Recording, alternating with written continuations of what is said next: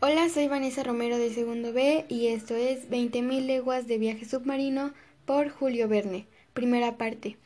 1. Un escollo fugaz.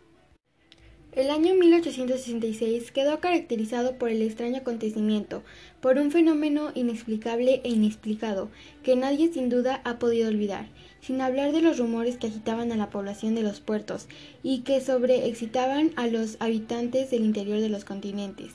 El misterioso fenómeno suscitó una particular emoción entre los hombres del mar, negociantes, armadores, capitanes de barco y maestros de Europa y América oficiales de la Marina de Guerra de todos los países y tras ellos los gobiernos de diferentes estados de dos continentes manifestaron la mayor preocupación por los hechos.